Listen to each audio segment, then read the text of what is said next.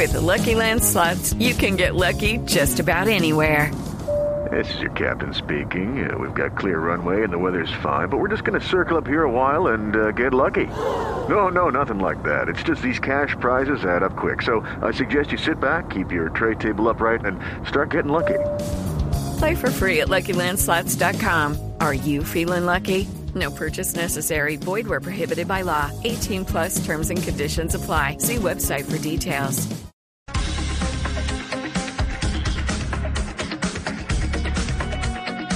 Son las 12 del día, 16 minutos, y bienvenidos a nuestro espacio central aquí en Mañanas Blue, cuando Colombia está al aire, en eh, este espacio en el cual ustedes pueden también conectarse a través de nuestro Facebook Live para que puedan acompañarnos por esa vía ahora en esta era de las redes sociales. Estamos a seis días de la posesión del presidente electo Gustavo Petro.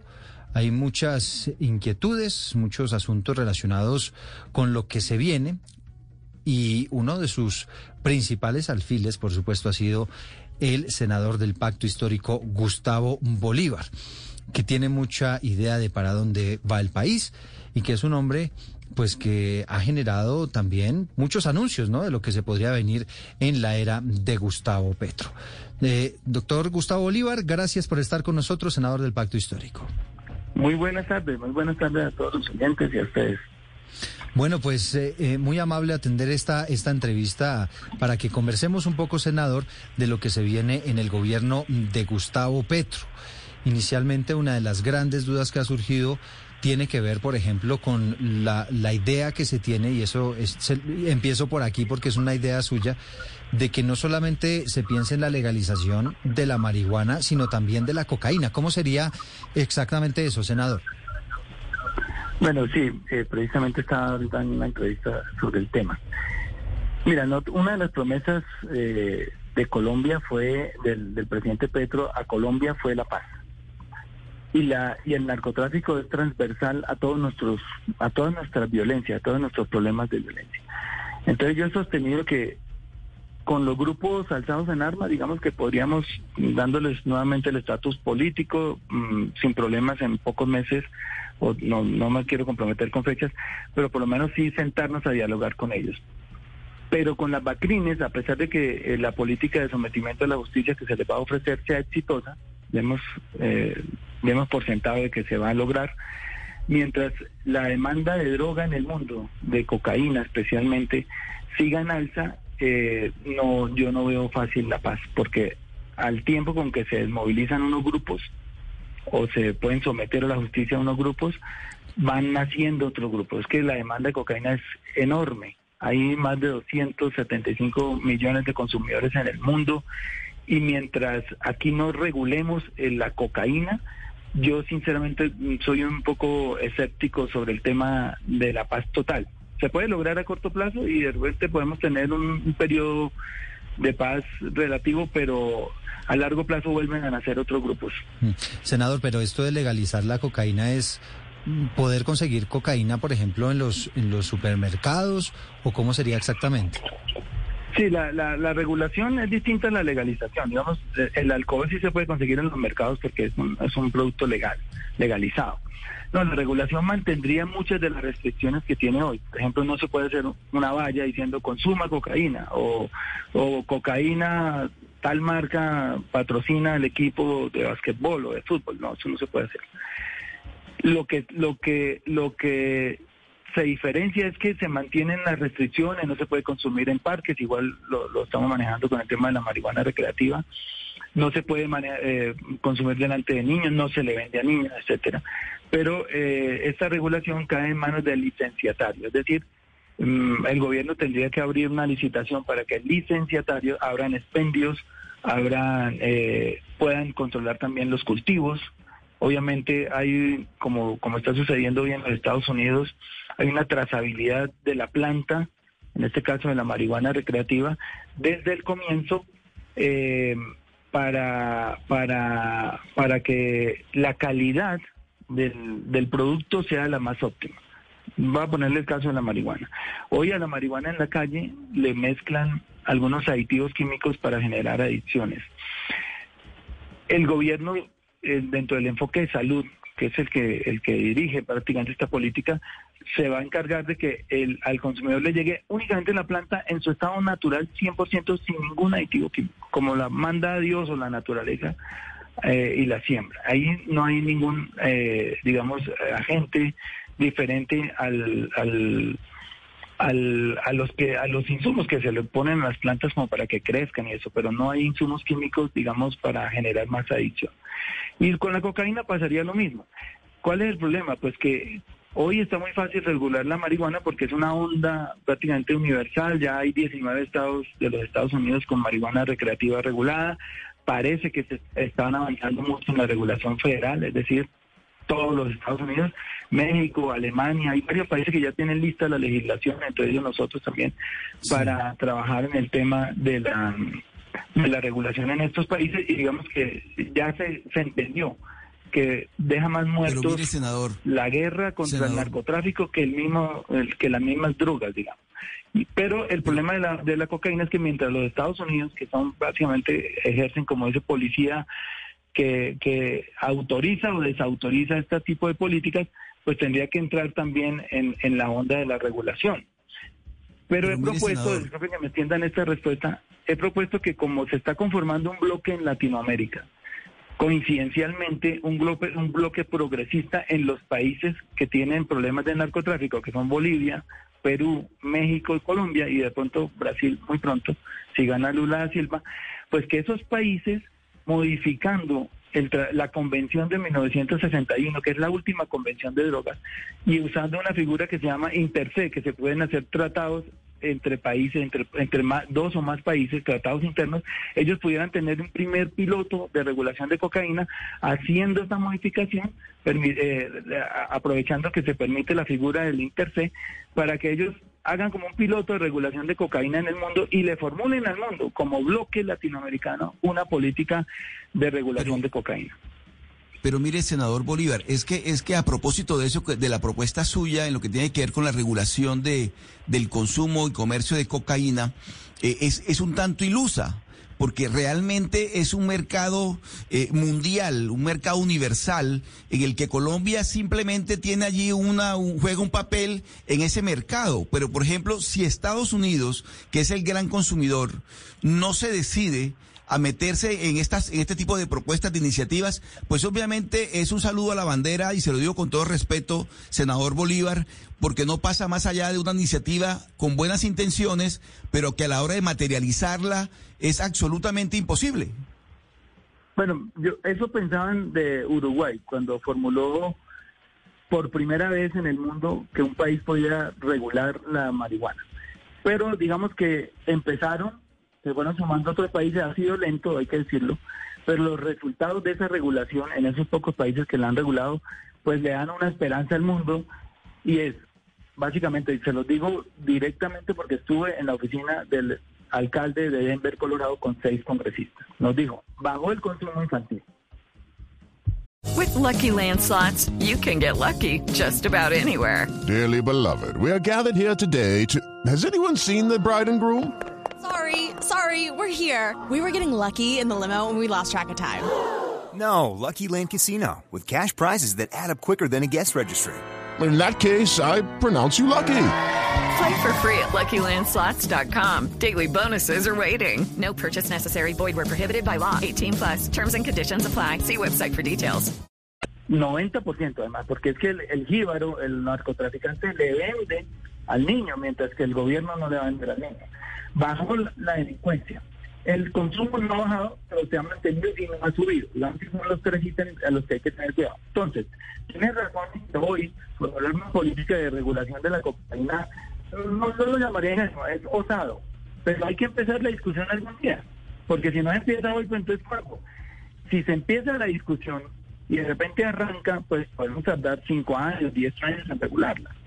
Pero hay que empezarla algún día. Y ese es un tema que es transversal a nuestra violencia y si nosotros no superamos el problema, es el narcotráfico, vamos a tener paz. La, la marihuana tiene un peso dentro del tráfico del 10 al 11%, es decir, va a quedar vivo el 90% del tema. Entonces no nos sirve de nada si no vamos en una, una regulación integral como la está haciendo hoy, por ejemplo, Oregon, en los Estados Unidos, el primer estado que ha hecho aquí la cocaína es el consumo, es legal. Obviamente ya no producen, seguramente pues, producen, eh, podrían estar hablando de otro tema. Pero los países productores, somos básicamente aquí en Sudamérica, tenemos que unirnos como bloque y empezar a formular esa política. Es para empezar una discusión, más que tener claro que en dos años o tres vamos a poderla regular. Sí, bueno, senador Bolívar, pero en aras de, de, esa discusión que me parece a mí interesante por todo lo que, lo que conlleva, llamativa, hablemos un poco de, de lo que ha planteado usted desde el punto de vista de, en el momento en el que usted hace esta propuesta. ¿Cómo, ¿Cómo prevé esto de la cocaína? Porque el temor que, que le da a la sociedad y que le da a muchos pues es que todo el mundo termine eh, accediendo a esas drogas, aumentando el consumo de, de, estas sustancias y que prácticamente se normalice tal y como ocurre hoy en día con el licor. Mira, el, eh, hoy lo que se puede decir de la experiencia de los países que han regulado la marihuana es que el consumo no ha subido y que el prohibicionismo incluso es contraproducente el, la regulación. Eso es, es una cosa que ya está aprobada. Entonces nosotros tenemos que quitarnos esos temores. De hecho, hablamos aquí con, con de padres familias que están muy preocupados con el tema. Mostramos a través de evidencia que es más, más fácil que el hijo caiga en las drogas si, si, si la droga es prohibida a que sea regulada. Y eso mismo va a pasar con la cocaína. Nosotros, digamos que por encima del, del, negocio están los derechos humanos y los derechos a la salud de la gente. Y con esos derechos humanos nosotros podemos también eh, pedirle al canciller que lidere la discusión en, en, la convención, la Convención Universal de Drogas, la señora en Viena otra vez. Porque nosotros tenemos una oscuridad moral y es que aquí ya han muerto 450 mil personas. México, otras, casi aproximadamente número. Senador, vamos, vamos a hacer algo porque, porque el tema es muy interesante, pero lamentablemente estoy teniendo unas fallas de comunicación que no me permiten eh, entenderle bien lo que está diciendo. Vamos a repetirle la llamada, si le parece, y, y, ya en segundos continuamos y nos va haciendo esa exposición que, que, insisto, me parece muy interesante, sobre todo en esa oportunidad que ha tenido usted de hablar con los padres de familia. ¿Qué datos hay, Mariana, sobre eh, lo que nos estaba diciendo el senador relacionado con Uruguay? Pues en Uruguay la verdad es que el, mientras el senador tiene razón que el consumo por lo menos se ha podido monitorear y parece que en los lugares en donde se legaliza el uso comercial de una sustancia como la marihuana, pues llega como a un punto en el que el consumo no sube más de allá y eso depende de la población, de la cantidad de personas que tengan, niveles de educación y demás.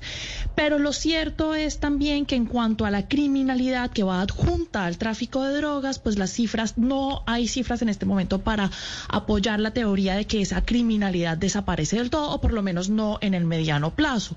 Es muy sencillo y muchos creen que la razón es que porque esos criminales que pues se dedican al tráfico de drogas y a comercializarlas de manera ilegal, pues no van a dejar de ser criminales por el simple hecho de que ya las eh, una sustancia como la marihuana o una droga como la cocaína pueda llegar a ser legal.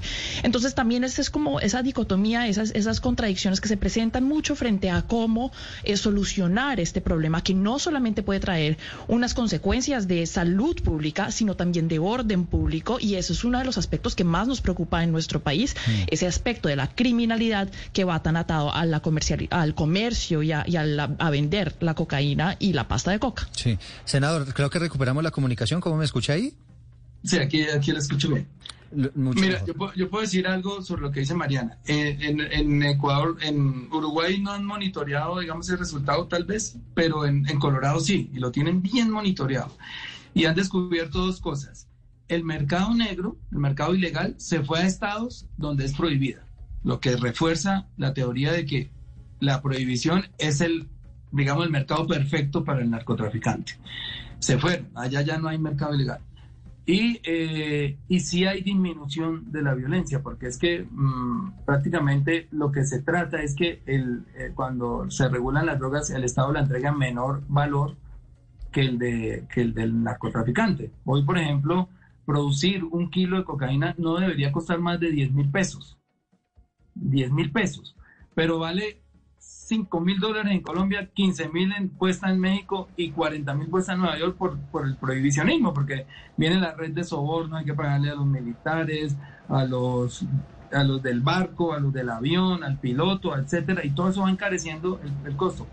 Entonces, eh, cuando, cuando se regula, digamos, para poderle quitar el mercado, el negocio a los narcotraficantes, pues obviamente tiene que haber un precio mucho más asequible. Claro, claro, senador, estamos de acuerdo, pero enfoquémonos un poco en el tema de la criminalidad, que uno como un ecosistema que ha sobrevivido y dependido tanto del tráfico de drogas, porque lo que usted dice en Colorado es cierto. El crimen de pronto pues ya no estaba en Colorado, pero se fue para otro lado. Pero al fin y al cabo, la bolsa del crimen es del mismo tamaño, solo que se fue a vivir a otro lado. En Colombia no tenemos escasez de criminales que en este momento se dedican al microtráfico o al tráfico a gran escala de drogas para exportarlo, pero tampoco tenemos escasez de actividades ilegales o criminales. Es decir, yo le pongo un ejemplo, el, la minería ilegal. ¿Cómo garantizar usted con su propuesta que estos criminales que han venido siendo criminales toda la vida no se dediquen a ser criminales en otra área? Es que mira que ellos, ellos, ellos tienen eso como una bolsa. Ellos cuando hay cultivo en alza, cuando, cuando la cosecha está, digamos, lista para recoger y ahí hay gran producción, dejan la minería. Cuando siembran, y eso hay que esperar tres, cuatro meses, se van a la minería. Eso digamos, la criminalidad existe siempre y ellos van a tener, digamos, están, así como los empresarios diversifican su, su portafolio, entonces ellos también lo hacen y a veces la ponen es en el gota a gota, entonces empiezan a prestarle plata a la gente. Ellos, digamos, la, eh, la criminalidad no se combate solamente así, sino que nosotros tenemos que a la par con que se desarman estos, estos criminales con políticas de sometimiento a la justicia, también hay que quitarles los negocios, porque si no, de nada vale. Porque si los negocios siguen vivos, otras personas están dispuestas a armar otra banda criminal. Es que para, para allá quería llevarlo yo, senador Bolívar. Eh, hablamos de legalización, hablamos de consumo, pero ¿qué pasa con la producción? Hay actualmente eh, cerca de 200 mil hectáreas sembradas en Colombia con cultivos de coca. ¿Qué pasa con esas familias que viven de la producción de coca? ¿Qué alternativa le podría ofrecer el gobierno o el propio Estado colombiano a esas familias? Ya la tenía. Mira, el punto 4 del acuerdo, si le toman la molestia de leerlo, pues, disculpen si no lo han leído, es perfecto. Decía, las familias que tienen cultivos de coca se inscriben, el gobierno les da un millón mensual y en dos años, dos desembolsos, uno de nueve y otro de diez millones para que sustituyan la coca por un producto legal cacao, café, etc. Y no les cumplimos. Se inscribieron 100 mil familias, 100 mil familias, 99 mil y pico. Y no se les cumplió. El PENIS, que era el, organismo encargado de efectuar esta política, se le, se le pedía al gobierno anualmente, estas cifras que yo le puedo decir porque soy de la Comisión de Drogas, de 1.3 billones de pesos. Entonces, en el primer año el gobierno Santos desembolsó 700 mil millones y ahí fue donde se le cumplieron a ese poquito de personas que son más o menos el 10%. El segundo año bajaron a 500, cuando ya llegó Duque se bajó eso a 150 mil y el último, el penúltimo año se entregaron 49 mil millones de los 1.3 billones que se necesitan, es decir, el 2.9%. Se acabó el programa. Entonces la gente tiene que comer, tiene que vivir de algo. Volvieron a los cultivos ilícitos. ¿Por qué no cultivan productos de pan coger porque no hay políticas, los insumos carísimos, no hay vías terciarias para sacar sus productos, tienen que sufrir en invierno prácticamente se les pudren los productos, mientras que el narcotraficante llega a la puerta de la finca, le pone el billete en la mano y dice en tres meses vengo por la cosa. Pero, pero senador, esa, esa política, una competencia muy difícil. Eso que usted nos estaba mencionando no terminó generando que muchos campesinos que a lo mejor tenían otros otros cultivos se pasaran para la coca y para recibir los subsidios, ¿no generó eso como un incentivo perverso? Eso pasó fue en 2016, lo que usted está diciendo. Porque sí hubo un mal anuncio, yo creo que hay, digamos, de las cosas así, de los pecaditos del, acuerdo fue anunciar esto con mucho, mucha antelación. Entonces dijeron, vamos a pagarle a las familias tanto por cada hectárea, etcétera. Entonces ah, hubo gente que, se, que empezó a sembrar para recoger esos auxilios.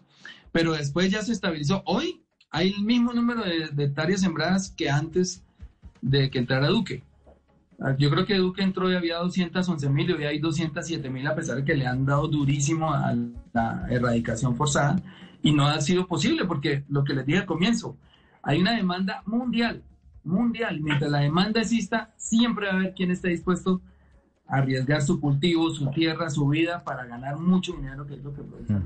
Pero fíjese, senador, que usted toca un tema muy importante. La, la demanda de esa droga es mundial. Nosotros en realidad, si lo medimos en proporción, no somos grandes consumidores, sino que los que pagan eh, euros, dólares por eso, por esa droga, por esa cocaína, pues están en el exterior.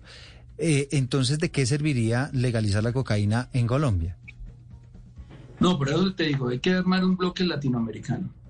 Si nosotros podemos modificar la convención para que cinco o seis países de Latinoamérica que hoy son progresistas y que creen en la regulación, porque el progresismo cree en la regulación, podemos hacer, empezar a hacer un piloto que en años, en años, no sé cuántos, pueda ofrecerle al mundo una regulación ya de todas las drogas.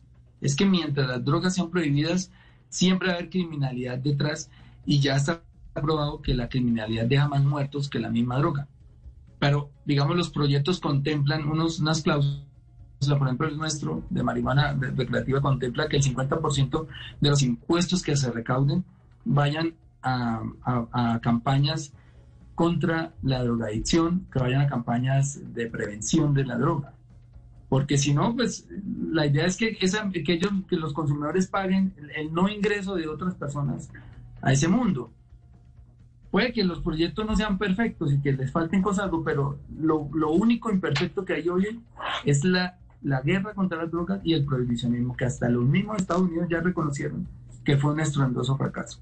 Y el mismo presidente Santos, que es de la Comisión Global de Drogas, ha dicho en diferentes escenarios, incluso uno en el que yo lo invité aquí al Congreso, a, a decir, tengo que decir, como exministro de Defensa y como presidente de la República, que la, guerra contra las drogas fracasó estruendosamente. Mm. Él mismo lo dice. Entonces, ¿por qué insistir en este, en este modelo?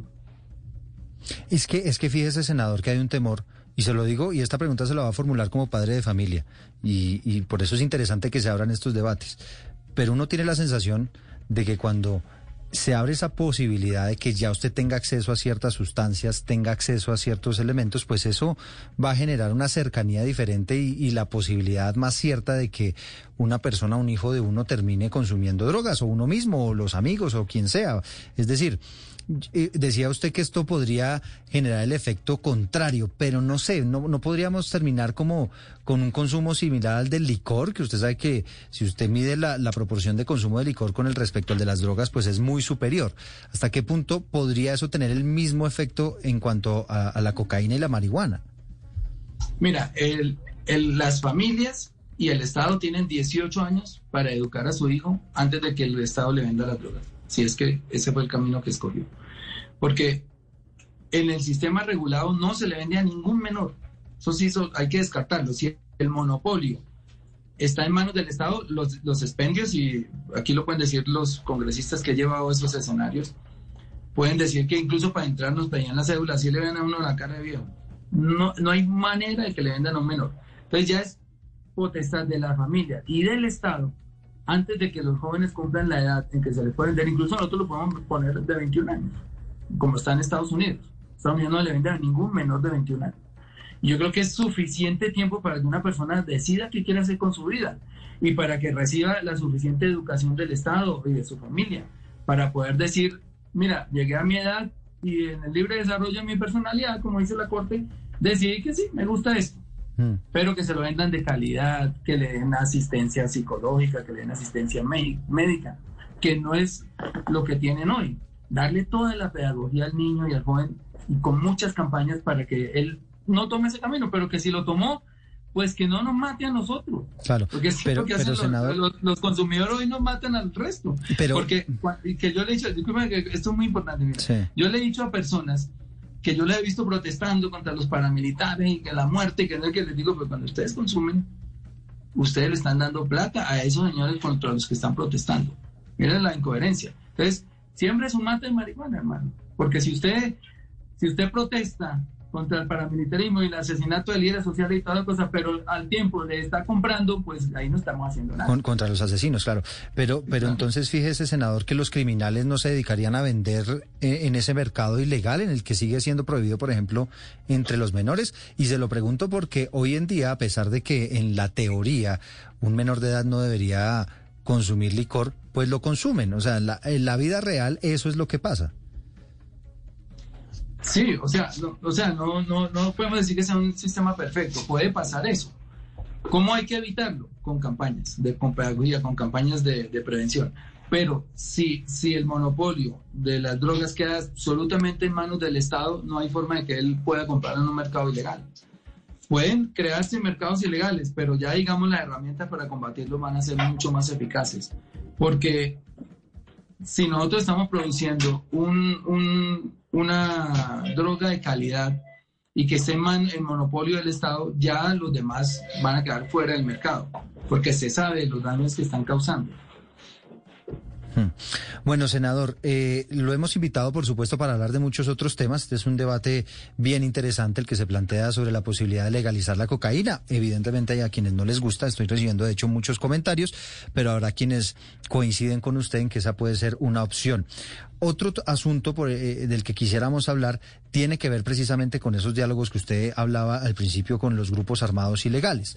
La posibilidad de que con quienes tienen algunos visos guerrilleros, hablamos de eh, grupos como el ELN, pues se plantea una negociación política, pero dijo el presidente Gustavo Petro que para el resto de bandas criminales no se plantearía un diálogo con el gobierno, sino con la justicia. Exactamente qué hay detrás, qué es lo que tienen concebido para buscar esa paz total? Mire, es que cuando un grupo tiene una connotación política, digamos, una motivación política, pues lo que está haciendo, yéndose a las armas, es no creer en un Estado y combate ese Estado. Entonces él le pide a ese Estado, como yo no creo en ese Estado, tampoco creo en su justicia, creemos un tribunal neutro que nos juzgue por igual a militares, a, particulares y a guerrilleros, y eso fue lo que pasó con la JEP. Por eso se creó ese tribunal. Pero cuando ya son bandas criminales que no tienen esta connotación política, ellos tienen que someterse a nuestra justicia, porque es que ellos no tienen una guerra contra el Estado, ellos tienen una guerra de, por, por, poder vender y producir y exportar más cocaína. Entonces ahí, ahí desaparece, digamos, el tema político y a ellos sí tendrían que someterse a la justicia pero yo tengo mis reparos porque aunque sé que ellos tienen hoy toda la, voluntad de hacerlo por la persecución a la que han sido eh, sometidos en este y en otros gobiernos, cosa que han hecho bien, pero yo creo que ellos quisieran legalizar su fortuna o quedarse con alguna parte entregando rutas, entregando fortunas, que no les den muchos años de cárcel. digamos que eso podría ser una parte de la negociación, eh, reconociendo el Estado que falló en la educación de esos jóvenes que se metieron en las drogas, eh, falló en la generación de oportunidades de educación y empleo para todas esas jóvenes que hoy son narcotraficantes. Mm. Y digamos, aceptando esa culpa desde el Estado, uno podría darle una política de sometimiento. Sí, pero, el, pero el, ELN, no produce cocaína, el ELN no, no se dedica al narcotráfico también.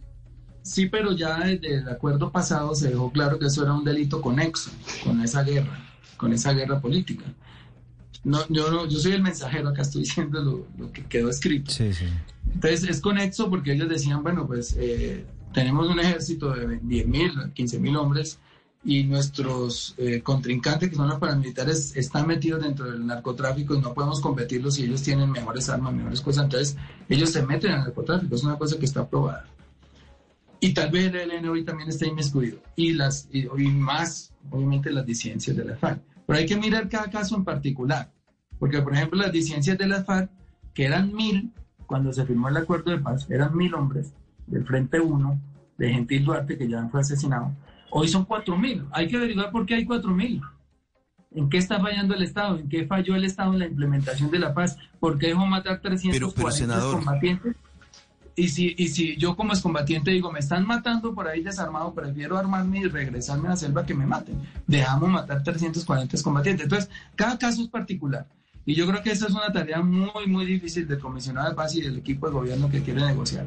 Porque no son casos iguales. ni el ni el de la ni el de las vacunas. Pero mire, senador, en el caso, en el caso de las disidencias, eh, obviamente que, que eh, son disidentes porque no creyeron en la negociación de paz con el gobierno Santos, con el Estado. Entonces, por eso son disidentes. Y son disidentes que, que están dedicados al narcotráfico. Es decir, si bien es cierto que su naturaleza pudo ser política en un comienzo, hoy en día se trata de bandas dedicadas al, narcotráfico. Entonces, el tratamiento político de quienes fueron disidentes o son considerados disidentes y hoy en día están en el negocio del narcotráfico, no, no podría ser político, como no podría ser político el tratamiento que reciban, por ejemplo, las bandas criminales como el, el Clan del Golfo y todas esas organizaciones criminales. En ese sentido, senador, ¿cómo se orientaría la política de paz del gobierno Petro en, en, esos grupos, con esos grupos? No, eso que usted dice es cierto. ahí no le puedo discutir. Digamos, cuando, cuando hay un jefe como Gentil Duarte que, se, que, que, no decide no entrar en la negociación del acuerdo de paz y se va al narcotráfico, pues ahí pierde un poco la connotación política. Hay que mirar qué pasa con, los, con los combatientes que dependen de eso. Es que prácticamente que en, las zonas rurales se vuelve un imperativo ingresar a un grupo, a veces por la reclutación, el reclutamiento forzado y a veces porque no tengo nada más que hacer y me están pagando, no sé, un millón y medio, dos millones para que desarrolle tal labor, tal labor. Entonces, lo complejo de una negociación es saber identificar en cada grupo quiénes están ahí porque no tienen oportunidades, porque quieren ser narcotraficantes. Eso es una negociación muy compleja, pero que hay que abordar con sabiduría, con paciencia, porque si no vamos a seguir en guerra toda la vida. Y si yo les digo sinceramente, si no es en este gobierno, no vamos a encontrar la paz muy fácil, porque nosotros tenemos toda la disposición desde nuestro sentir ideológico del progresismo, de, luchar por la paz, de que sea ya, en estos cuatro años, que nosotros alcancemos esa paz. Fíjese. Después vendrán digamos que nos fue mal y perdimos el poder en 2026 y viene otra vez la derecha, otra vez a combatir y ya nos dimos cuenta que son inderrotables. No pudo derrotarlos Uribe en dos periodos, no pudo derrotarlos Duque, no los pudo derrotar Santos porque la selva es inmensa, es extensa, se saben esconder, cada vez son más sofisticados.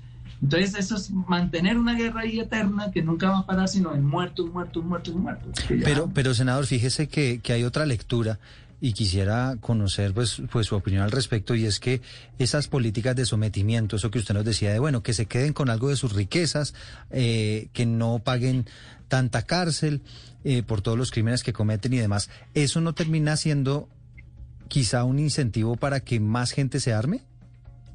Sí, de todo hay. Eh, de hecho, mira que la política de sometimiento a la justicia eh, desarmó a los, a los jefes paramilitares, la que, la que implementó el, gobierno de Uribe, pero muchos de sus lugartenientes son los jefes paramilitares hoy. Eso es una cosa súper compleja, muy, muy compleja.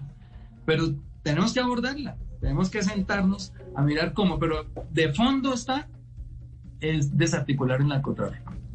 Porque si, si no existiera, si se desarticula el narcotráfico, y ahí tenemos que trabajar de la mano de Estados Unidos con el tema del consumo, pues si no se desarticula eso, yo no le veo, la verdad, a, largo plazo no le veo futuro. A corto plazo sí, anuncios y firmas, y un año de relativa calma, pero eso vuelve y nace. El gobierno está en la teoría, senador, de que lo que está pasando por estos días con el asesinato de muchos policías y soldados, el plan pistola del clan del Golfo, eventualmente un paro armado, lo que está ocurriendo con las disidencias de las FARC, este recrudecimiento de la guerra en muchas regiones del país, pues obedece precisamente a esa expectativa grande que hay con respecto a las negociaciones que se vienen con el gobierno Petro, intentando ganar réditos políticos, poder de negociación. ¿Usted coincide mm. con esa teoría? Sí, pero es una equivocación letal de, de, los, de los pacrines y son ellos los que están cometiendo esos crímenes.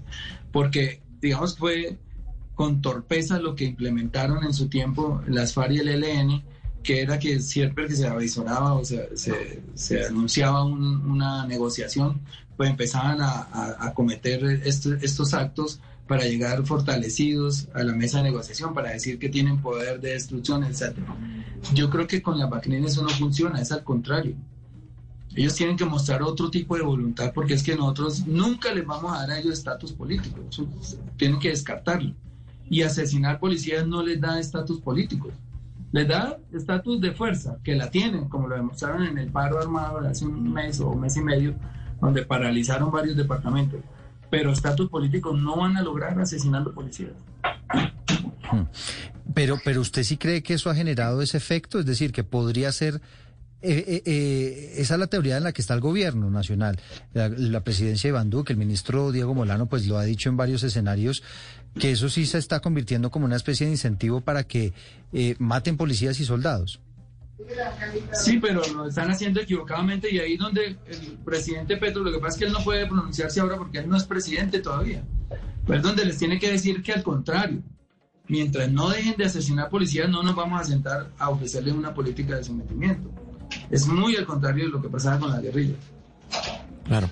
Dice usted, senador Bolívar, estas bandas criminales nunca van a tener estatus político.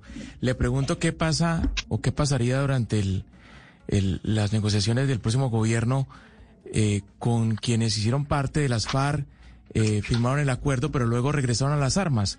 Hoy integran disidencias y otros grupos. ¿Ellos sí podrían tener una oportunidad de, de negociar con el gobierno Petro?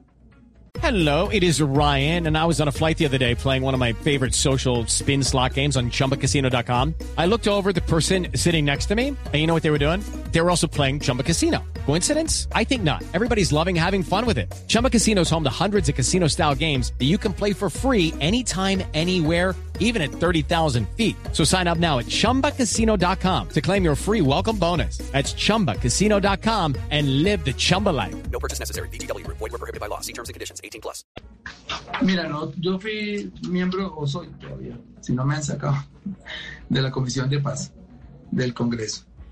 y, y, visitamos los espacios territoriales, los ETCR, donde ellos estaban confinados después de que firmaron el acuerdo. Y una queja muy grande eh, de todos era, nos están matando. Y nos decían, yo quiero apostarle a la paz, entregué mi arma, estoy aquí cultivando pescados para vivir con las ayudas que nos está dando el gobierno, pero si me van a matar yo prefiero devolverme. Entonces, de esos 4.000 yo sé que muchos, de pronto más de la mitad, se han devuelto porque no vieron que el, gobierno les cumpliera en el punto de su seguridad. Entonces, yo creo que con ello hay que tener otro tipo de consideración. Diferente a la de los jefes, pero que yo veo que ya lo están, ya, ya lo están sacando de, de, juego, pero pues, algunos han muerto. Han sido asesinados por el Estado, asesinados, no, dados de baja por el Estado.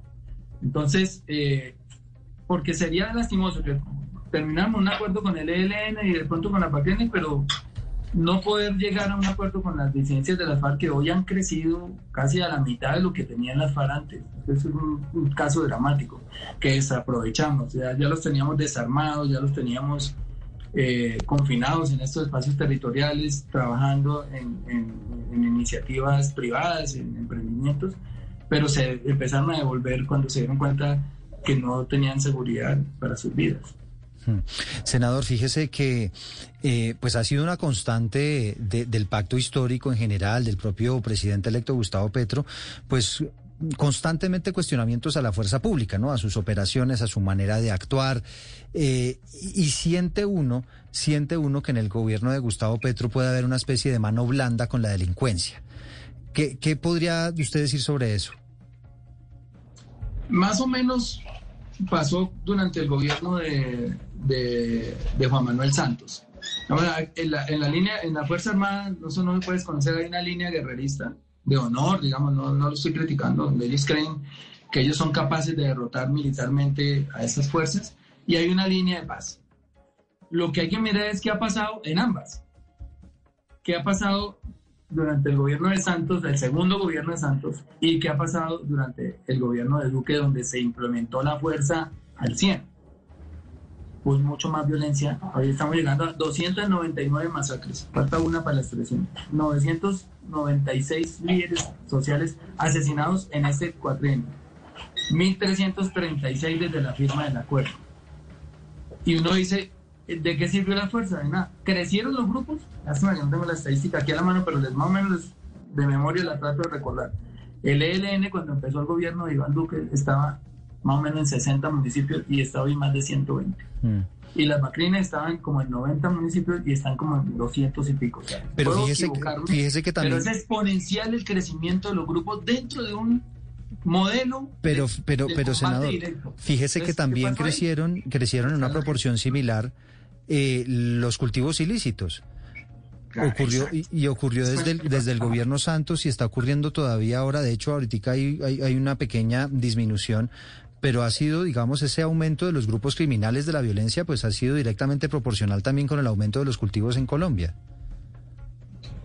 Tú me das la razón, o sea, mientras el, narcotráfico va a la mano del crecimiento de estos grupos. Mira, aquí encontré la estadística, la quiero dar bien para que no, no, no se me... Es de, de la Fundación Pares. Dice, LN estaba en 90 municipios y hoy está ahora en 184. Clan del Golfo en 180 municipios, al comienzo del gobierno hoy están en 241 municipios. Y las disidencias estaban en 60 municipios y hoy están en 180.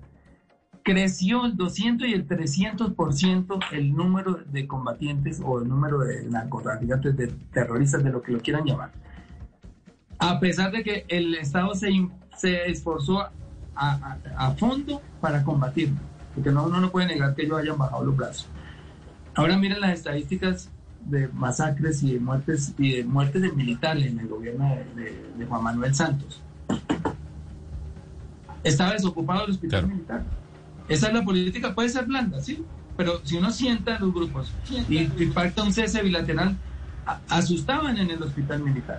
Y hoy otra vez los militares están siendo blancos. Entonces, que las estadísticas y la historia nos digan qué, es, qué resulta mejor. Esto, el, emplearnos a fondo a combatirlo y que mire cómo han crecido exponencialmente o, volver nuevamente pues, pues, yo le hablo yo le hablo de otras lecturas que han dado pues porque aquí se trata digamos de, de, hacer el análisis desde todos los, los, los, lados pero hay quienes dicen que esas reducciones y demás claro que estuvieron relacionadas con el proceso de paz de Juan Manuel Santos pero también estuvieron relacionadas con lo que se hizo en el gobierno Uribe donde también hubo una disminución eh, muy grande por ejemplo de los cultivos de narcotráfico de los cultivos ilícitos en el país y eh, hay quienes dicen que ese aumento, por ejemplo, de los de los cultivos ilícitos puede también obedecer a esa a esa a esa mano blanda, como la llama usted, en el gobierno de Juan Manuel Santos.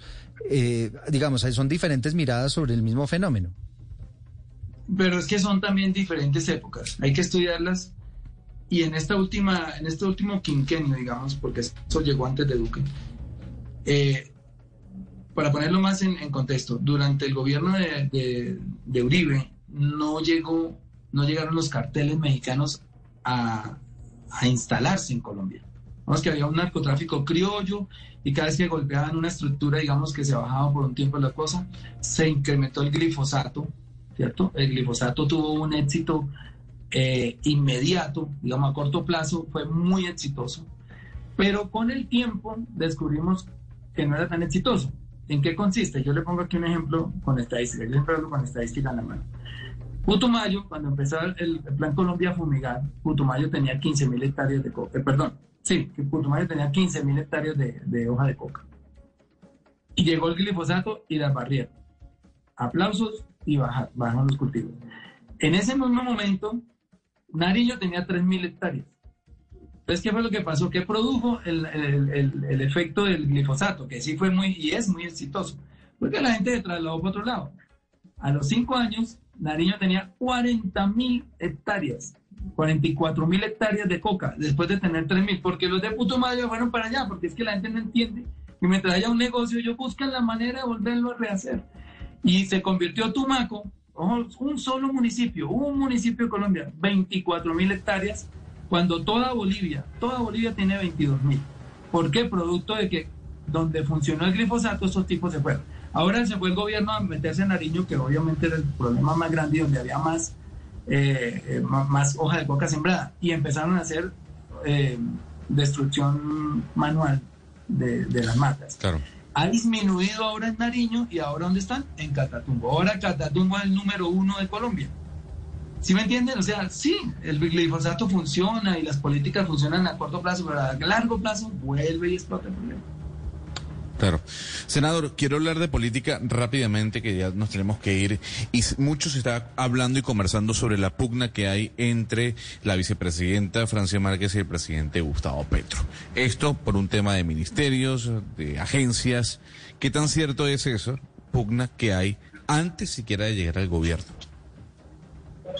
Mm, más que pugna, yo creo que es que Francia sabe que la creación del ministerio que se le ofreció va, a tardar unos meses, tal vez pueda ser un año, el Ministerio de la Igualdad.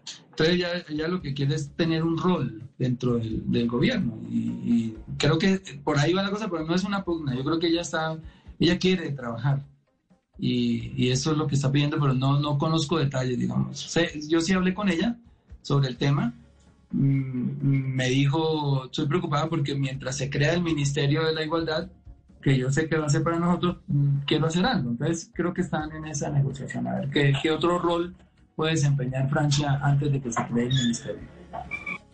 Es el senador Gustavo Bolívar. Senador, pues le agradecemos estos minutos, el análisis, las ideas, los planteamientos, eh, muy polémicos, pero bueno, como usted lo dice, hay que poner la discusión sobre la mesa. Le agradecemos enormemente haber estado con nosotros.